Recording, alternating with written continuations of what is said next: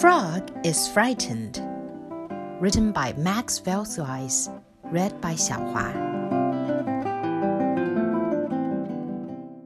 Frog was very frightened. He was lying in bed and he could hear strange noises everywhere. There was a creaking in the cupboard and a rustling under the floorboards. Somebody's under my bed, thought Frog.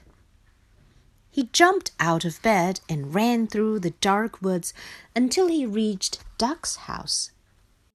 How nice of you to come and see me, said Duck. But it is rather late. I'm about to go to bed. Please, Duck, said Frog.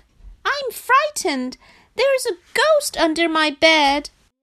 Nonsense, laughed Duck. There's no such thing. There is, said Frog. The woods are haunted as well. Don't be frightened, said Duck. You can stay with me. I'm not afraid. And they huddled into bed together. Frog cuddled Duck's warm body and wasn't frightened any more. All of a sudden, they heard a scratching noise on the roof. What was that? asked Duck, sitting up with a jolt. The next moment, they heard a creaking on the stairs. This house is haunted too, shouted Frog. Let's get out of here. And they ran out into the woods. Frog and Duck ran as fast as they could. They felt there were ghosts and scary monsters everywhere. Eventually, they reached Pig's house, and, gasping for breath, they hammered on the door. Who is it? asked a sleepy voice. Please, Pig, open the door. It's us, shouted Frog and Duck. What's the matter? asked Pig angrily. Why have you woken me up in the middle of the night? Please help us, said Duck. We're terrified. The woods are full of ghosts and monsters. Pig laughed. What nonsense! Ghosts and monsters don't exist. You know that. Well, look for yourself, said Frog. Pig looked out of the window, but she couldn't see anything unusual. Please, Pig, may we sleep here? We're so scared. Okay, said Pig. My bed is big enough, and I am never frightened. I don't believe in all that rubbish.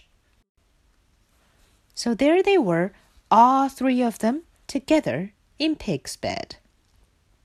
This is nice, thought Frog. Nothing can happen now. But they couldn't sleep. They listened to all the strange, frightening noises in the woods. This time, Pig heard them too. But luckily, the three friends could comfort each other. They shouted out that they were not scared that they weren't afraid of anything. Eventually, they fell asleep, exhausted. Next morning, Hare went to visit Frog. The door was wide open, and Frog was nowhere to be seen. This is strange, thought Hare. Duck's house was also empty. Duck! Duck! Where are you? shouted Hare. But there was no answer. Hare was very worried. He thought something terrible must have happened. Terrified, he ran through the woods looking for Frog and Duck. He looked and looked, but there was no trace of his friends. Perhaps Pig will know where they are, he thought. Hare knocked on Pig's door. There was no answer. It was very quiet. He looked in through the window, and there he saw his three friends lying in bed, fast asleep. It was ten o'clock in the morning. Hare knocked on the window. Help! A ghost! shouted the three friends. Then they saw that it was Hare. Pig unlocked the door, and they all ran outside. Oh, Hare, they said, we were so frightened. The wood is full of ghosts and scary monsters. Ghosts and monsters? said Hare, surprised. They don't exist. How do you know? said Frog angrily. There was one under my bed. Did you see it? asked Hare quietly. Well, no, said Frog. He hadn't seen it, but he had heard it. They talked about ghosts and monsters and other ghastly things for a long time. Pig made some breakfast. You know, said Hare, everyone is frightened sometimes. Even you? asked Frog, surprised. Oh, yes, said Hare. I was very frightened this morning when I thought you were lost. There was a silence. Then everyone laughed. Don't be ridiculous, Hare, said Frog.